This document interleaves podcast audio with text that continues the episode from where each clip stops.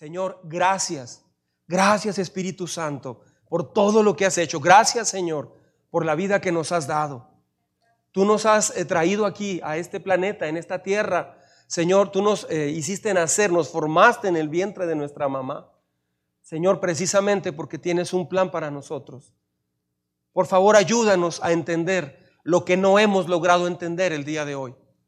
En el nombre de Jesucristo oramos, Padre, para que tú abras nuestro entendimiento, que tú quiebres, por favor, que tú rompas con los conceptos, las ideas equivocadas, todo el humanismo que pudiéramos traer.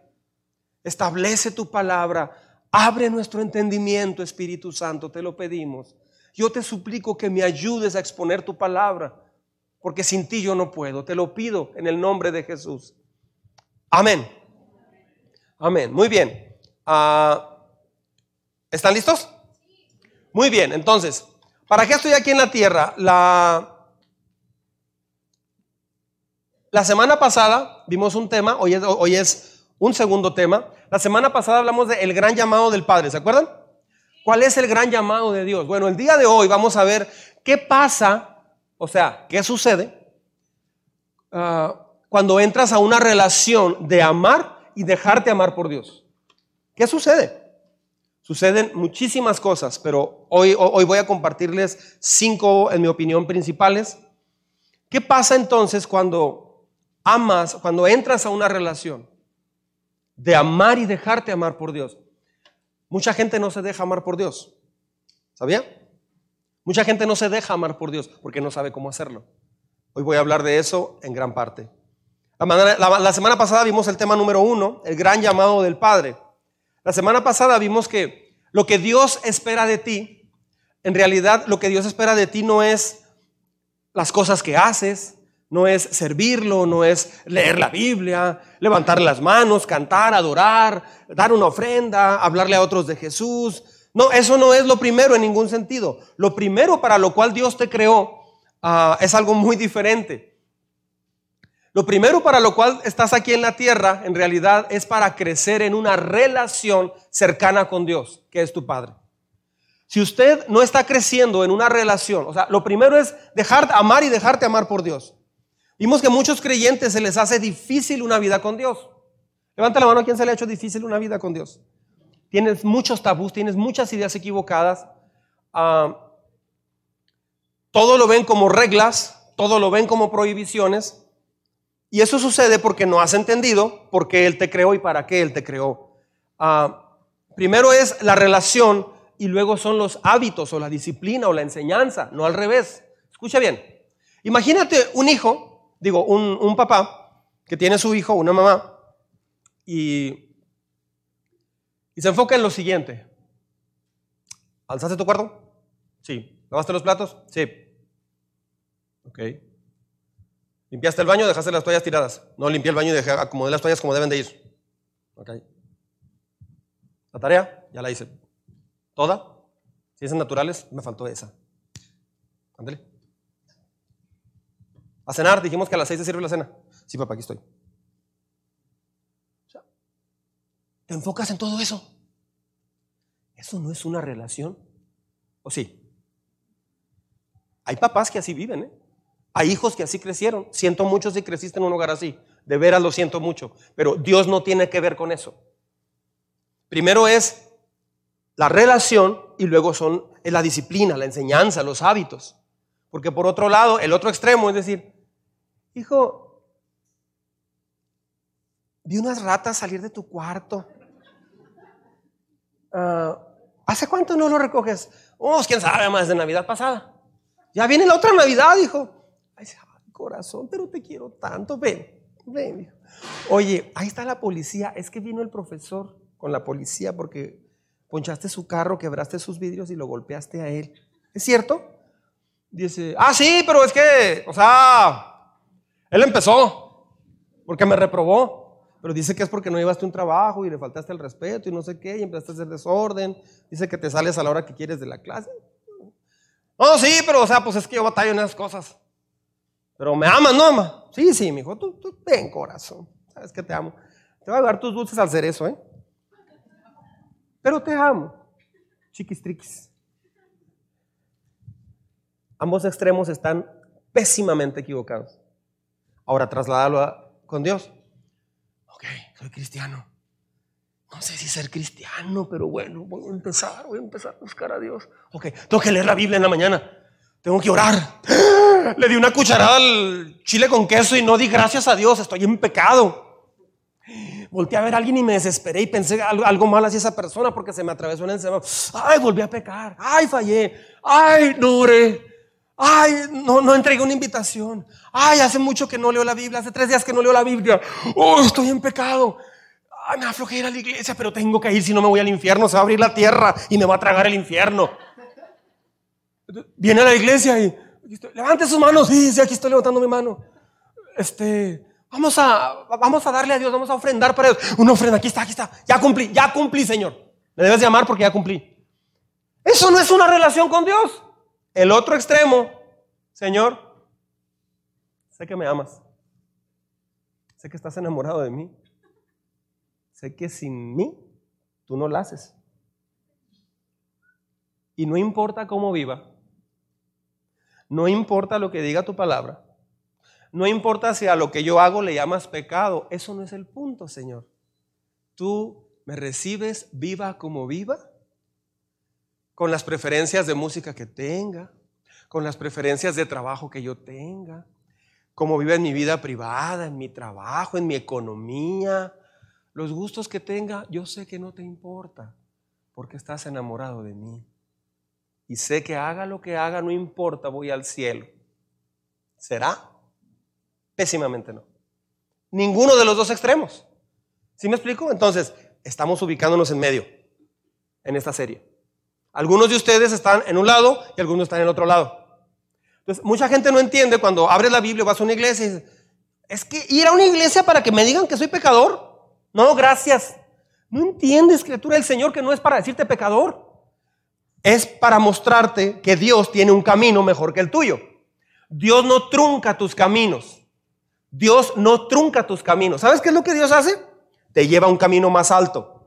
Te lleva a un camino mejor. Entonces, una persona que solo ve reglas y prohibiciones, cosas por cumplir, y solo ve eso, no alcanza a entender que Dios te creó para que estés con Él. Dios te creó en primer lugar para que tengas una relación cercana con Él.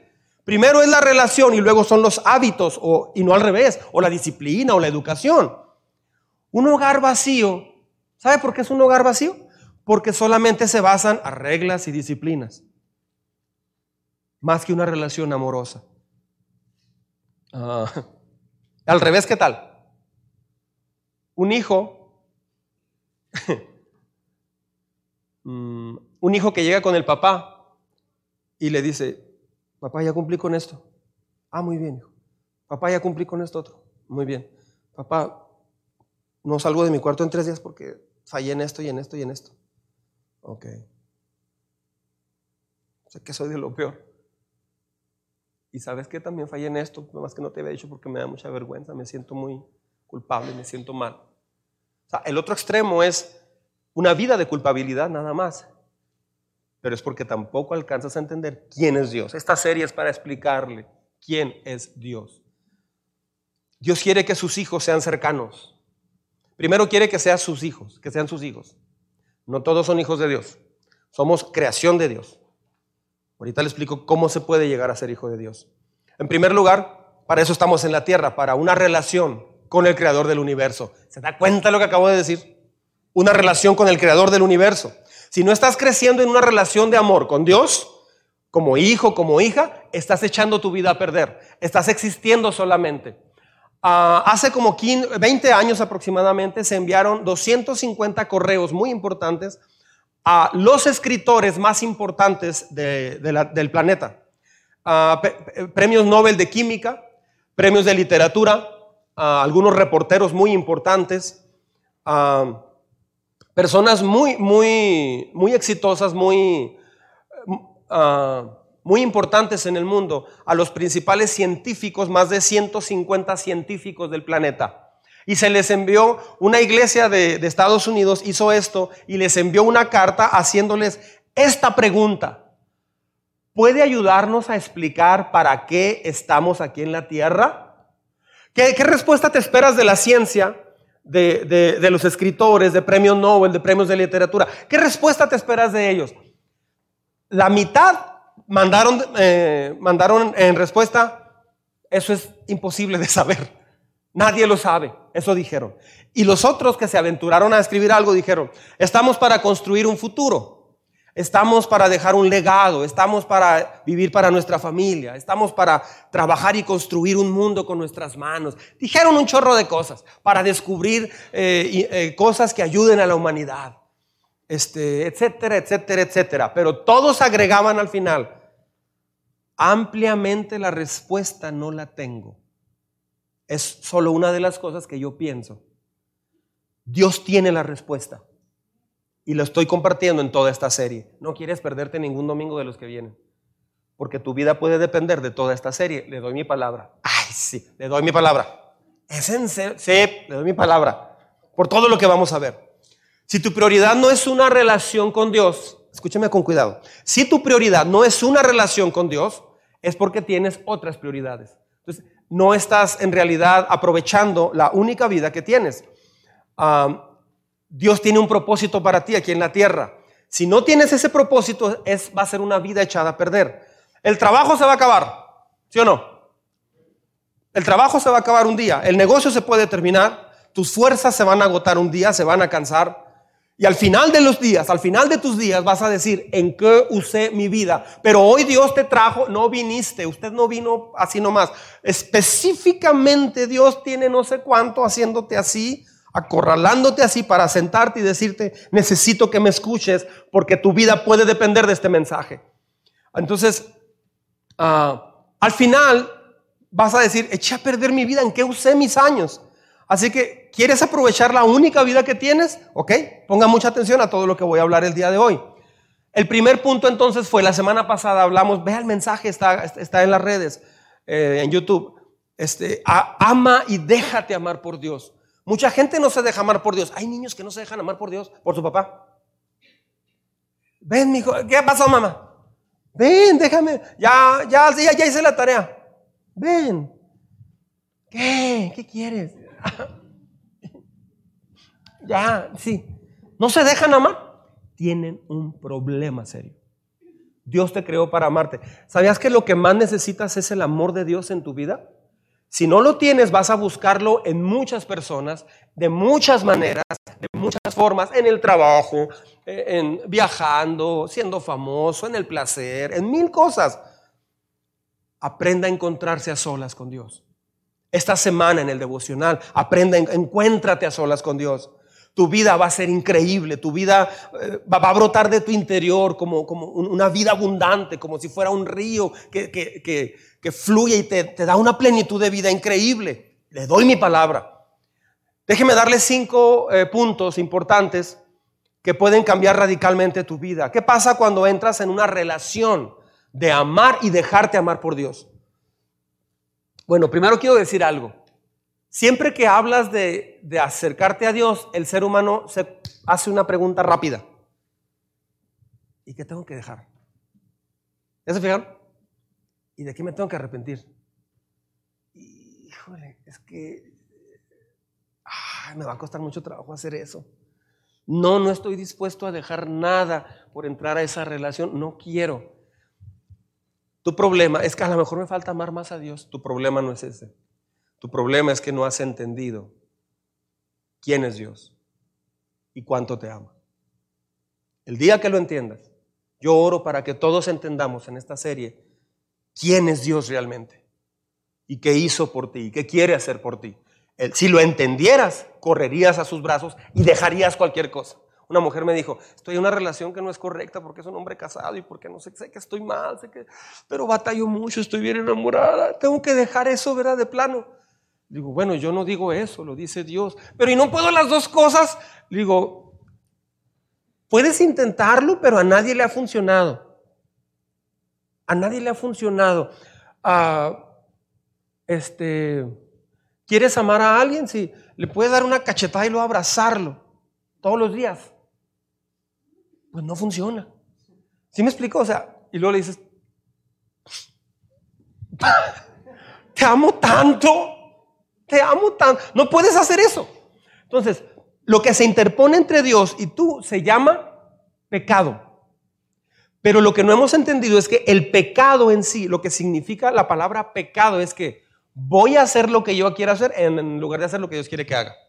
Lo que no hemos entendido es que a veces minimizamos el pecado porque queremos seguir viviendo como nosotros queremos. Y eso nos hace perdernos el amor de Dios.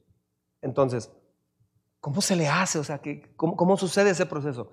Tienes que entender que Dios dejó su trono, vino a la tierra, se hizo hombre y murió por ese pecado. Ah, caray, entonces, si Dios vino a morir por ese pecado que me separa de Él, entonces no, no puedo minimizar el pecado. Y debo de entender todo lo que Él hizo por amor a mí. O sea, si Dios hizo todo eso para que yo tuviera una relación con Él, es por algo, una, una cercanía con Él, es por algo. Entonces, ¿qué pasa cuando entras a esa relación? De, amar y dejarte amar por Dios.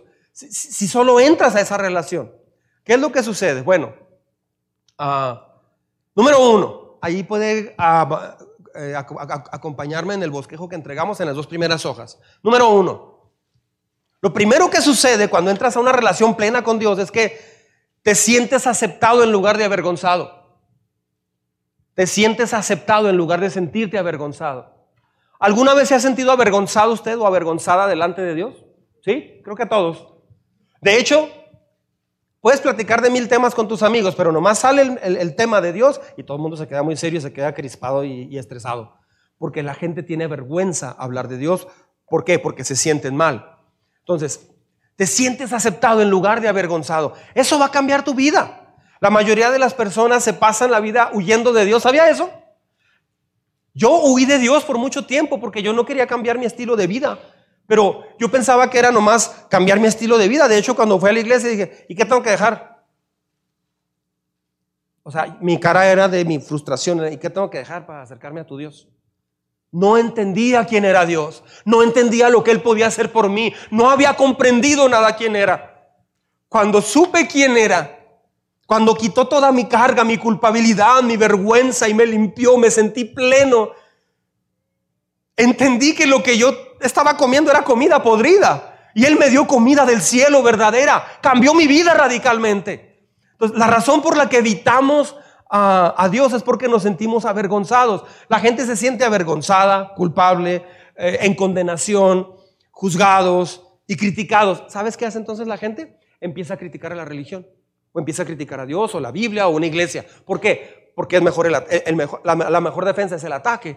Pero en realidad hacen eso porque la gente se siente culpable. Si usted quiere, hoy puede quebrarse eso en su corazón. Si hay algo de culpabilidad. Piensen que Dios es un Dios, mucha gente piensa que Dios es un Dios perfecto que no admite menos que la perfección. Hay gente que dice, ¿y entonces por qué en la vida voy a estar con un Dios perfecto que simplemente me va a recordar todas las formas en que he fallado? Así ven la vida cristiana. Eso es totalmente falso. Lo que está tratando Dios de hacer es educarte y formarte y protegerte y cuidarte. Es como el niño que le dice a su mamá, ¿y por qué voy a ser tu hijo en la vida? Si te la vas a pasar diciéndome que alce la cama, que haga la tarea, si me peleo con mi hermana me vas a, castigar, quieres que lave los platos, quieres que llegue temprano, o sea, ¿por qué si siempre me vas a estar diciendo y diciendo cosas? ¿Por qué no me deja ser libre? Déjame hacer lo que yo haga. ¿Por qué tengo que ir a la escuela? La mamá diría, ¿te digo por qué? Pásame el cinto en primer lugar. O sea, este, porque, o sea, es un niño muy tonto y muy necio el que está haciendo eso. No ha entendido el bien que va a venir a él cuando ese niño acabe su carrera, que la mamá lo castigó porque no hizo la tarea, bla, bla, bla, lo disciplinó, lo enseñó. Mamá, es invierno, no quiero ir a la escuela. Me duele la cabeza, mamá. Me duelen las pestañas, dijo, dijo mi sobrino Neita. Me duelen las pestañas, mamá. Las pestañas, ni que nada, levántese. Cuando ese niño acabe su carrera y traiga su toga y tenga su trabajo, mamá, gracias. La mamá tal vez va a decir, gracias. Porque llevó mucho trabajo educarte para que aprendieras algo. Muchos cristianos ven la cuando la Biblia te dice algo y te dice que eso no lo hagas, en cambio hagas esto otro, la gente lo ve como, ya va a empezar Dios a regañarme. No te está regañando, te está formando, te está forjando. ¿Sabe por qué? Sígame todo el mundo acá, todo el mundo conmigo. Porque lo que tú eres ahorita, lo, que sientes ahorita, como has vivido en estos meses, lo que piensas, lo que sientes, todo lo que eres ahorita es el resultado de lo que has vivido en los últimos meses, años y décadas. Todo lo que has hablado, pensado y hecho es el resultado de cómo te sientes ahorita. Como te sientes ahorita es por todo lo que hiciste. Si sigues, Albert Einstein dijo, si sigues haciendo lo mismo, vas a cosechar lo mismo. The same, dijo el pocho. Entonces, porque entonces, Dios no es lo que hace, Dios no vino a juzgar al mundo. Vino a salvarte y después de que te salva te quiere enseñar cómo tener una vida plena. Jesús dijo, conocerán la verdad. Mucha gente no conoce la verdad, no conoce lo que, lo que Dios, la verdad se refiere a un estilo de vida. Conocerán la verdad y la verdad te va a hacer libre. Si quieres quebrar la culpabilidad, la vergüenza, la, todo eso, necesitas entender esto bien claro y no confundir mamá, tú no me amas. ¿Por qué? ¿Por qué me pones a atender la cama? Y por eso ya no te amo.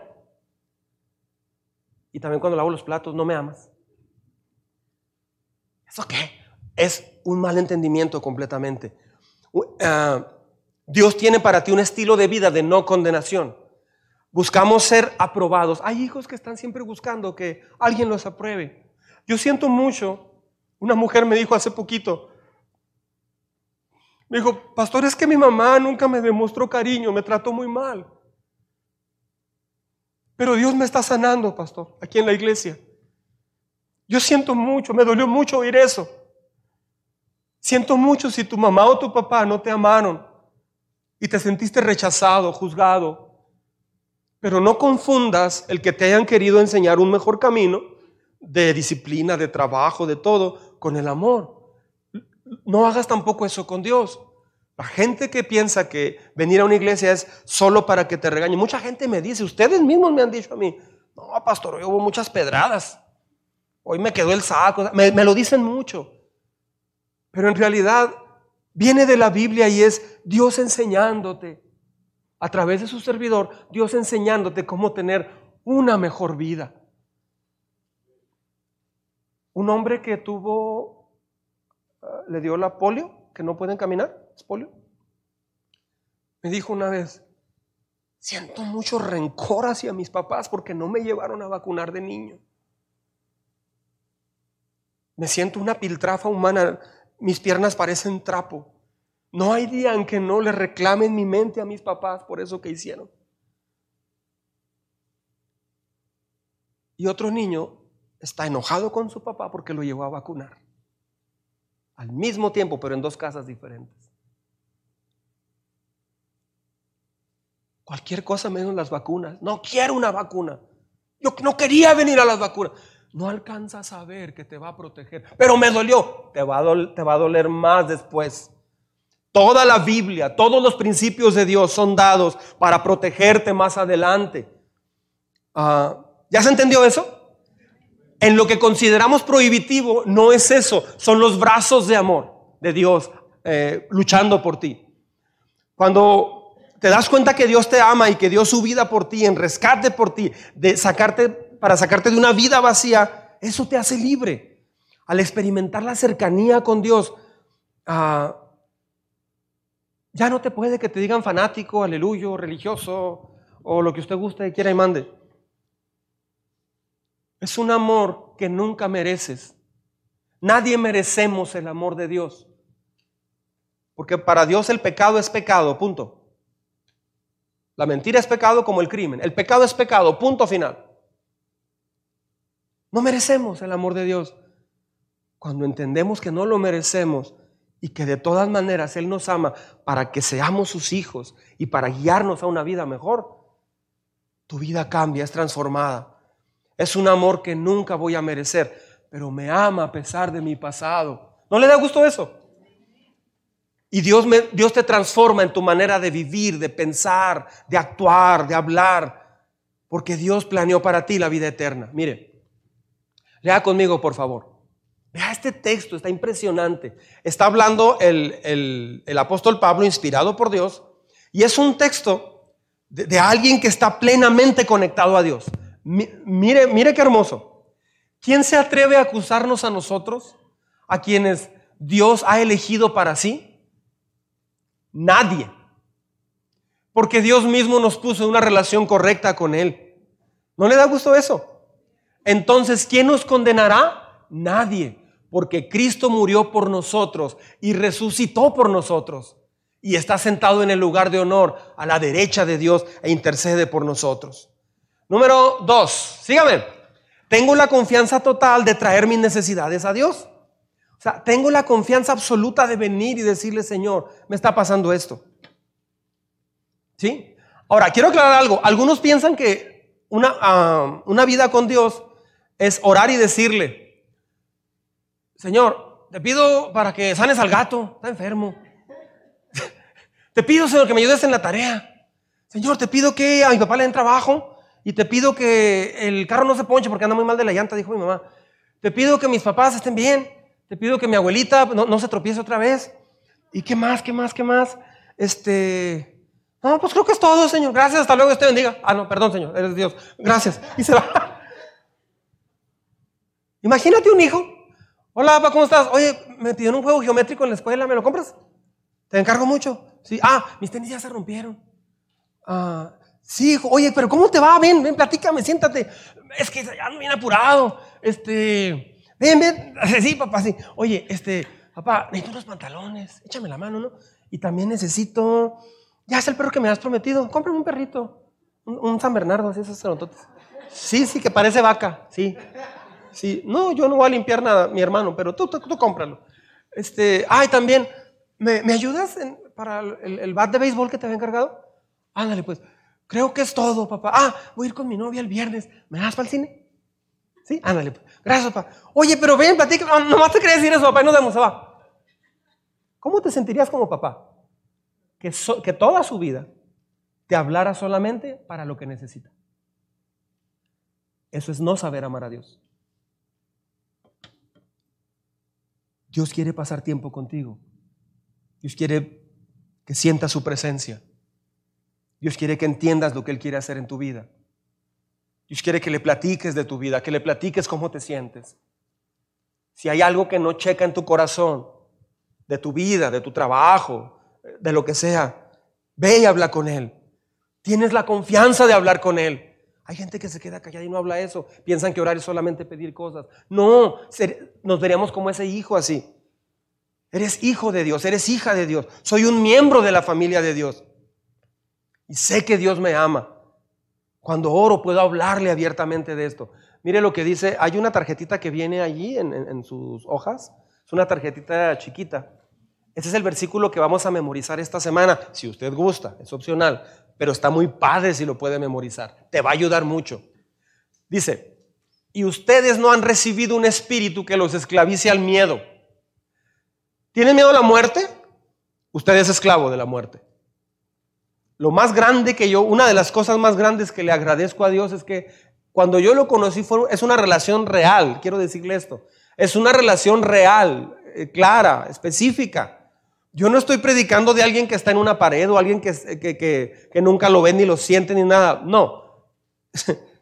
Esta mañana hablé con él, salí a caminar y, iba hablando con él, iba llorando. Di una caminata con Dios hoy en la mañana. Si no, no estaría aquí quitándole su tiempo. Dice, ustedes no han recibido un espíritu que los esclavice al miedo. Mucha gente tiene miedo. Yo le agradezco tanto a Dios porque quebró el miedo a la muerte que yo tenía. A mí me dolía tanto ir de una guerra mundial. Me dolía tanto. Ahorita oigo de cosas del fin del mundo, oigo de cosas así. Este, mi papá el otro día me estaba, me estaba comentando, oye, el mundo, mi papá tiene setenta y tantos años, este, el, el mundo está bien feo. No está como en los cincuentas. Hubo un cambio muy, muy, muy grande. Veo, noticias, veo cómo está Cuba, veo cómo está Europa. El mundo está hecho un desastre. Dice, como que sí, sí, parece que viene algo, decía mi papá. Este, parece que sí es el fin, decía él. Dice, ustedes no han recibido un espíritu que los esclavice al miedo. Yo cuando oigo noticias, le voy a confesar algo. Yo tengo dos sentimientos. Me duele por la gente que no conoce a Dios. Pero por otro lado, Me encanta saber que un día lo voy a ver cara a cara. Me encanta saber que un día puede venir a la tierra o voy a morir y voy a estar en su presencia. Eso nunca lo había entendido yo. Yo vivía con miedo a la muerte. No, es que Dios no existe. ¿Y cómo te explicas que se quebró ese miedo? ¿Es por psicosis generalizada? No. Es por el Dios vivo que entró en mi corazón y cambió mi manera de ver las cosas. En cambio, dice, acá está. En cambio recibieron el Espíritu de Dios cuando Él los adoptó, dice así, los adoptó como sus propios hijos. Ahora lo llamamos Abba Padre, pues su Espíritu se une a nuestro Espíritu para confirmar que somos hijos de Dios. Abba Padre o Abba no es un grupo sueco de los años 60, es un grupo musical de rock de los 60. La Biblia dice que Abba quiere decir padre o papá. Son las primeras palabras que dice un niño, una niña. Eh, papá, yo me acuerdo cuando, cuando este, eh, Lisbeth tenía meses de nacida, un año algo así tenía, y se rodó, se volteó en la cama, yo estaba viéndola, y se voltea y, me, me, ve a los ojos, nos dimos a los ojos, me dice, papá, era la primera vez que me decía papá, yo me volví loco, o sea, me emocioné mucho. Se me rodaron las lágrimas. dije, wow. Me dijo papá. A veces nos acercamos a Dios de una manera que no, no entendemos. Eh, hay gentes inclusive que le hablan de usted. Está bien, está bien, es personal.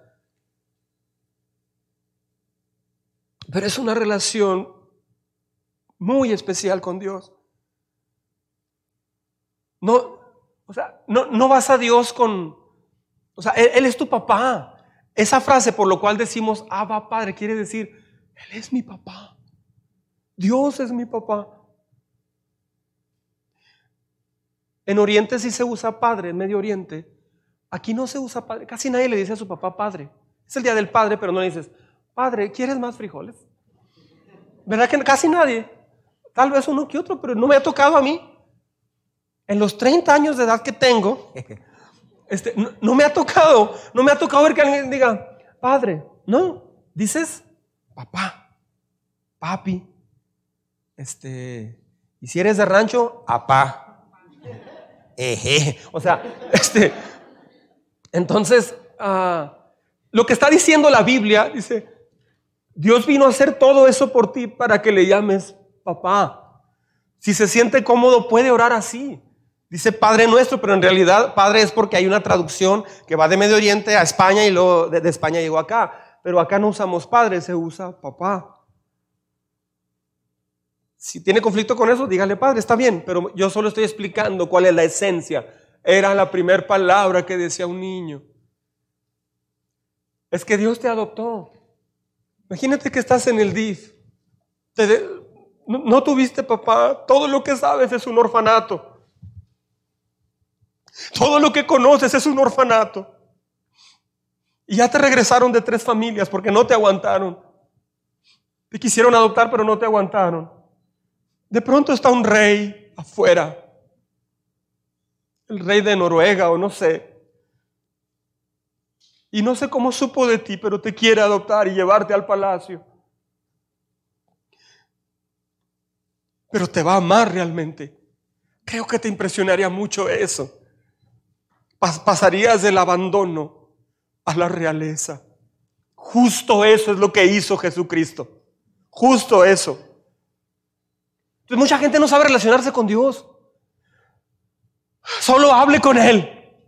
Atrévase a hablar con Él. Si mis hijas me hubieran hablado de una manera rara, yo no les hubiera escuchado. Me imagino que mis hijas un día me hubieran dicho más o menos algo así.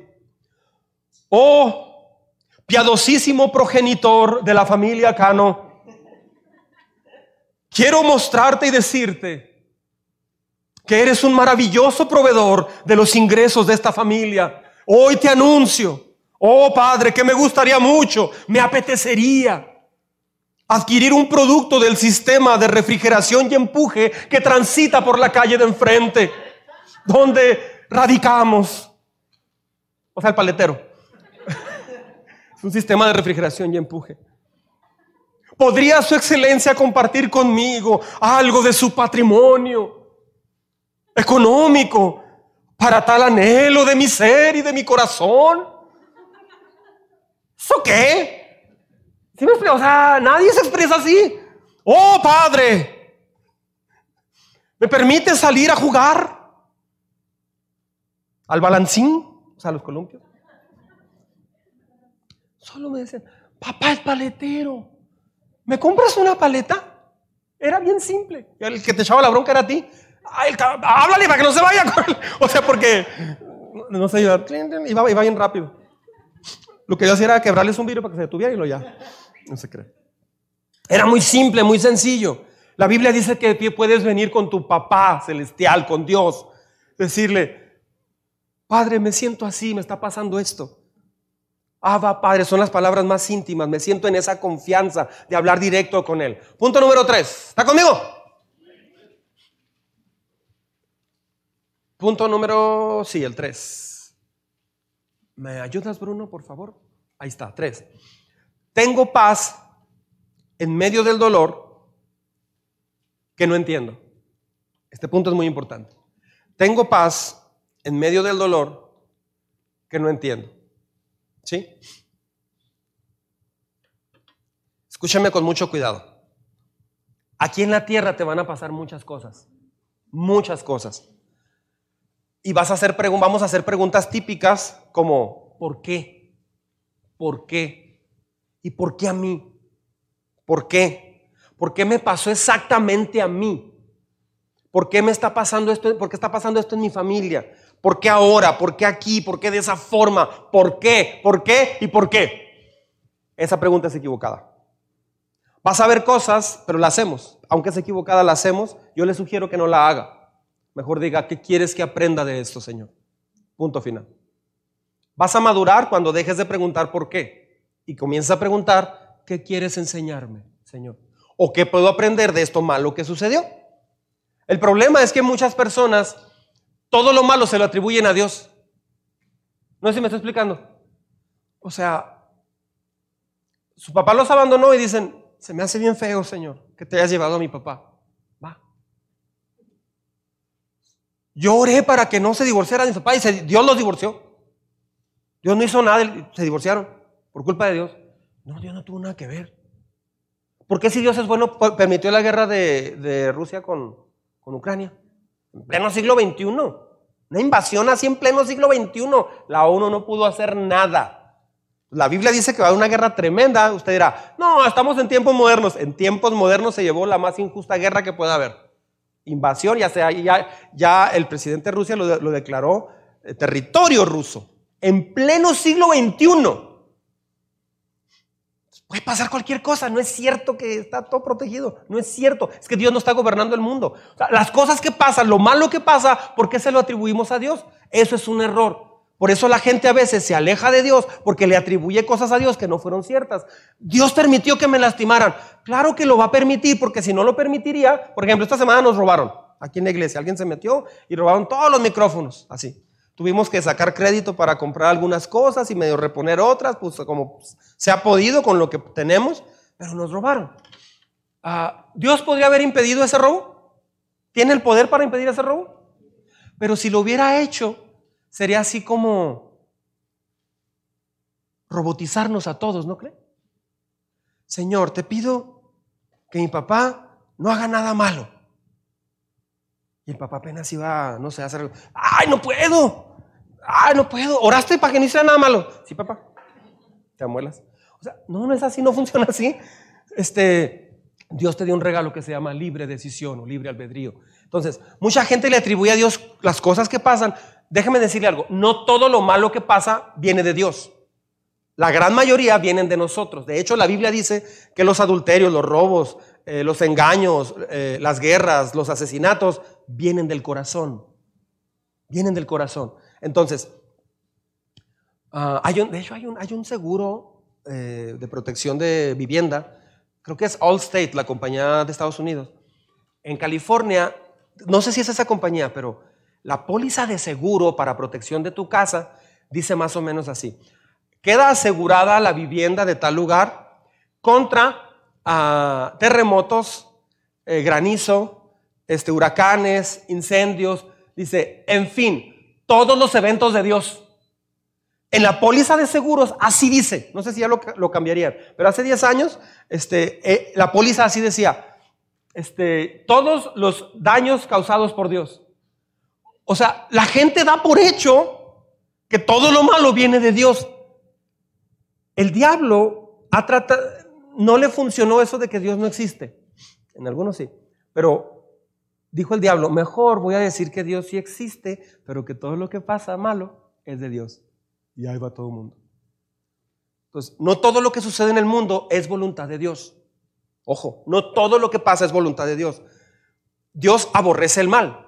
O sea, si Dios dice, esto es malo, quiere decir que Dios no puede convivir con eso. No puede. Entonces, Dios aborrece el mal. ¿Puede Dios quitar el mal? Sí, lo puede quitar, pero y luego seríamos como robots. No nos dejaría libertad para actuar, para decidir, etc. Entonces, cuando pierdes un ser querido te duele mucho, pero son problemas que no entiendo, pero en medio de eso puedo aún tener paz con Dios. Mire lo que dice la Biblia. Dice Filipenses 4:7. ¿Lo leemos juntos? ¿Sí o no? Dice, y la paz de Dios, que sobrepasa todo entendimiento, cuidará sus corazones y sus pensamientos en Cristo Jesús. Típicamente lo que queremos hacer es entender por qué murió papá o mamá o alguien. ¿Por qué murió mi hija o mi hijo? O sea, ¿por qué? ¿Te imaginas ponerte a razonar con Dios? Me asusté porque platiqué con una persona, una joven, me asusté mucho, la verdad me asusté mucho, quedé bien impactado, porque me decía, entonces si el hombre es malo, ¿por qué Dios lo creó? Dios se equivocó entonces, ¿no? Entonces, si yo me deprimo y estoy triste, ¿por qué Dios me creó? ¿Para, para deprimirme? Digo, no, te deprimes por tu vida, por lo que tú piensas y quieres. No, yo pienso que es porque Dios esto y eso. Le dije, ¿sabes qué estás haciendo? Llegaste al punto de estar juzgando a Dios. Estás juzgando a Dios. Estás cuestionando a Dios mismo, a la creación misma. O sea, estás diciendo, ah, por ejemplo, decía, por, ejemplo, alguien que, que, es drogadicto o que robó, que cuenta mentiras o que hizo un fraude, lo que sea. Dios dice que eso es pecado. Dios entonces lo va a mandar al infierno.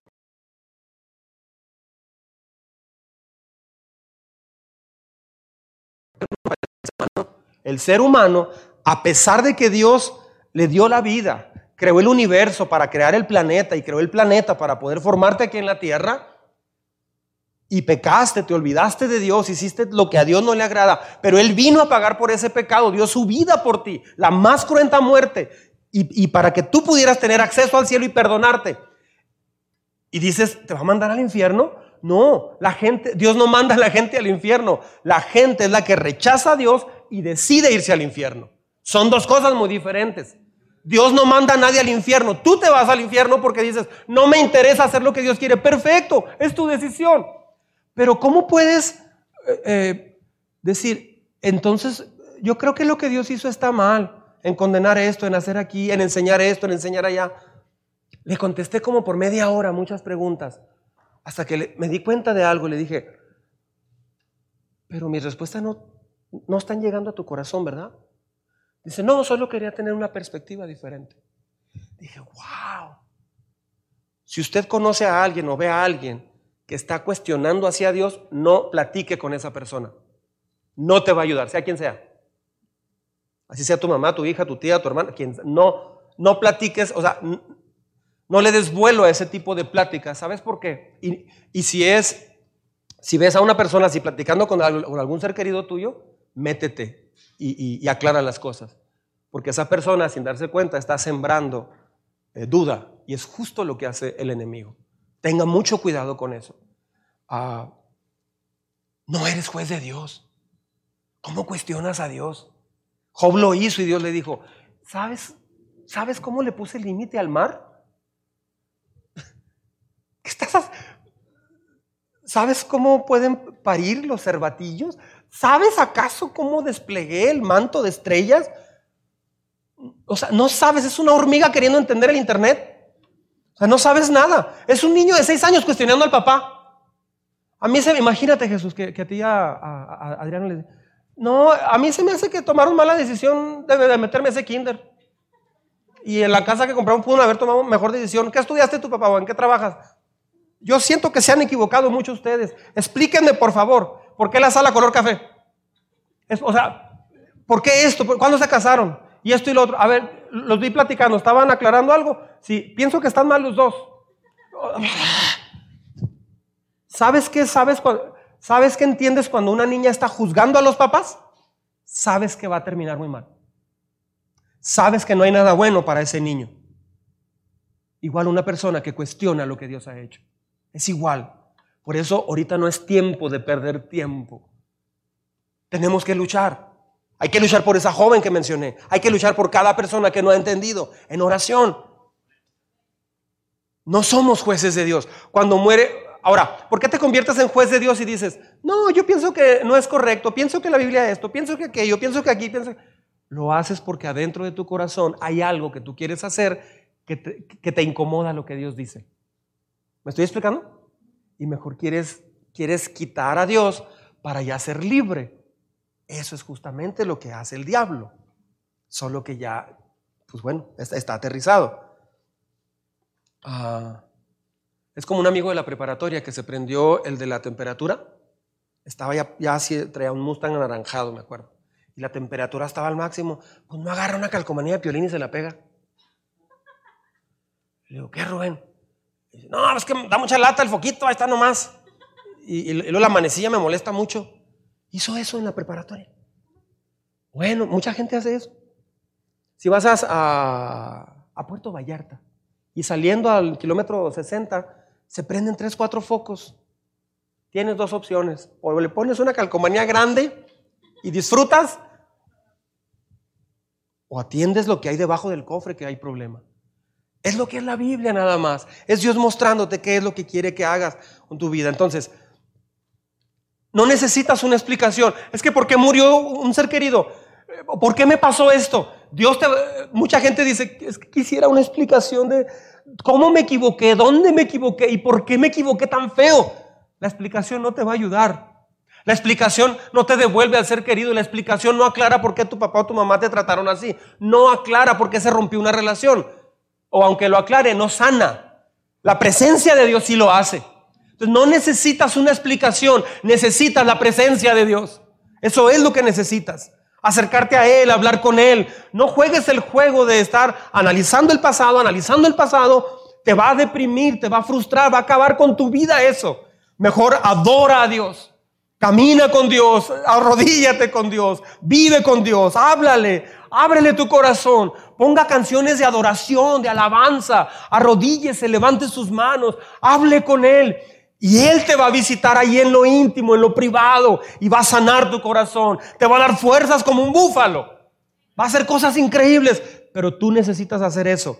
Tienes la opción de adorar a Dios o empezar a buscar más explicación. Eso no te va a ayudar en nada. Ah, cuarto punto, ¿está conmigo? tengo la valentía de tomar riesgos. Tengo la valentía de tomar riesgos.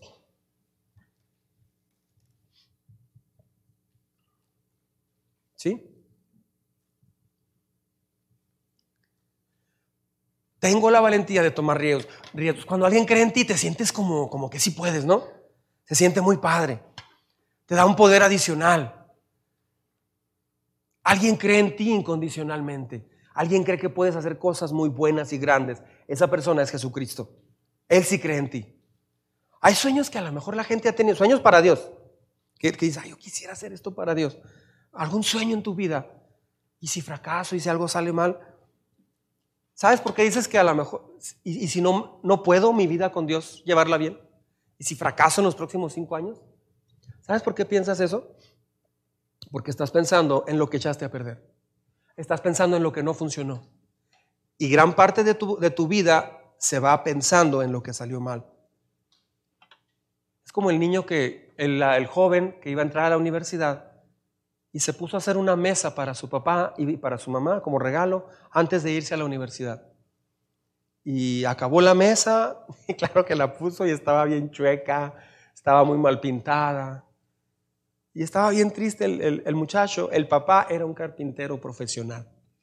Entonces imagínate, la ve el papá y, la mesa estaba así, de lado.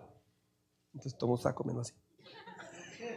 Este, y le dice el papá, vamos a hacerla juntos. Ahí tengo más madera. Vente. Yo te ayudo. Eso es lo que Dios hace. Hemos tratado de hacer nuestra vida de alguna forma y no nos ha quedado bien a veces. Tal vez ya en Cristo trataste de vivir buenos años con Dios y de todas maneras fallaste en algunas cosas. No es tarde. Y Dios te dice hoy, vamos a empezar a reconstruir tu mesa. ¿Qué te parece? Yo te ayudo. Vamos a hacerla juntos. Quiere, que, quiere estar junto contigo. Dios quiere hacer eso en tu vida. ¿Sabía que para algunos de ustedes Dios ha estado esperando este momento para decirte cuánto te ama y que puedas entender cuánto te ama? Si tan solo conocieras a Dios, sabrías lo que es lo que viene para tu vida. ¿Sabías que la razón por la que alguien tiene miedo, si tienes miedo, entregar tu vida totalmente a Dios, ¿sabe por qué es? Es porque no has entendido lo mucho que Él te ama y cómo Él puede llevarte de la mano. No lo has entendido. Vida solo hay una y hay que aprovecharla. Número cinco y último. ¿Están conmigo? ¿O ya se fueron? Muy bien. Alabo a Dios en lugar de preocuparme. Alabo a Dios en lugar de preocuparme. Los, los preocupones digan amén. Híjole. ¿Qué es la preocupación? La preocupación es cuando tratas de controlar lo que no puedes controlar. Eso es la preocupación. ¿Y si choca? ¿Y cómo vas a controlar eso? Ay, si choca. ¿Y qué vas a hacer? ¿Vas a hacer Dios volar, flotar en el aire y estar haciendo todos los carros que lo van a chocar? Se agarra el teléfono, suelta el teléfono, te le vas a aparecer, vas a atravesar el techo. ¿Qué vas a hacer? No puedes. ¿Y si te corren, flaco? ¿Cómo le hacemos? ay, qué difícil vivir una vida eh, de, preocupación. De hecho, a veces en el tono de voz se, percibe la preocupación. Ay, no, tenga mucho cuidado, pastor. Hay gente que me dice, hasta de oírles, así como que me da un tico, te, te, estresas. Hay gente que vive preocupándose, un chavo. Examen de física. Agacho. Examen de física. ¿Ya estudiaste? No, no. ¿No quieres estudiar? Es que está pesado ese examen. ¿Cuándo es la semana que entra? Lunes, martes, miércoles, jueves, viernes, el domingo ya la preocupación no es así, es asá. Pero nunca se puso a estudiar. O sea, la adoración, adorar a Dios, relacionarte con Él, ah, es decirle, te amo, Señor. Te amo. La adoración es una respuesta a Dios de lo que estamos pasando y tú decides responder con adoración. Ah, ¿Cómo sabes cuando no sientes amor por Dios? ¿Cómo sabes cuando no estás amando a Dios en ese momento? ¿Cómo te das cuenta? La preocupación es uno de los puntos. Cuando empieza la preocupación, no estás amando a Dios. ¿Sabes por qué? Es que me preocupa mi tía, mi mamá o mi mamá me preocupa mi hermana, mi hermano. Cuando te preocupas, estás jugando a ser ateo. Como si no tuvieras un Dios a quien hablarle y decirle y poner todo en sus manos. No, mejor tomas el control tú y te preocupas. Eso es la preocupación. Cuando te preocupas es el momento en que te olvidas que Dios murió por ti. ¿Se da cuenta? ¿No es cierto? La preocupación es cuando olvidas que tienes un Padre Celestial. Así te olvidas que tienes un Padre Celestial y por eso te preocupas. Mejor habla con Dios. No, no tengo tiempo. Ahí sí tienes tiempo para preocuparte. El tiempo que uses en preocuparte, mejor úsalo en adorar a Dios, en estar en su presencia, en hablar con Él. El tiempo que usas viendo tu pasado, tu fracaso pasado, mejor inviértelo en darle gracias a Dios por lo que Él está haciendo en tu vida. Funciona mucho mejor. Así vas a entender para qué estás en la tierra. Es así como vas a ir entendiendo para qué estás en la tierra. ¿Preocupándote? No. Tú decides, preocupación o adoración. ¿Qué vas a hacer el resto de tu vida? ¿En pánico o en adoración? Jesús dijo, no se preocupen por nada. Dios sabe lo que necesitan. Ay, ¿en serio? ¿En serio? El iPhone también. No, no tus lujos. Sabes lo que necesitas. si te dejas influenciar por la mercadotecnia, Señor, sabes que necesito ese iPhone. ¿Quieres que traiga este Huawei aquí nada más baratito de 5 mil pesillos? Señor, necesito la manzanita, así mordida de pecado como... Bueno, no, bueno, no era manzana, ¿verdad? Por cierto, no sabemos qué fruta era. O sea, Señor, es que esto, tú le agregas cargas y por eso te preocupas. Romanos 6:13, voy terminando. Romanos 6:13 dice, juntos, entréguense completamente a Dios, porque antes estaban muertos, pero ahora tienen vida nueva. ¿No le da gusto eso? Ahora tienen vida nueva. Dios dice, busca mi presencia en lugar de preocuparte. Todo esto pasa, estos cinco puntos pasan cuando creces en una relación con Dios. Se va la vergüenza. Tienes la confianza de ir a hablar con Él. Ya no te sientes juzgado por Dios. Te sientes aceptado por Dios. Lo ves como un padre. Transforma tu vida. Puedes exponerle lo que estás viviendo. Cambias, cambias tu vida de preocupación por una vida de confianza.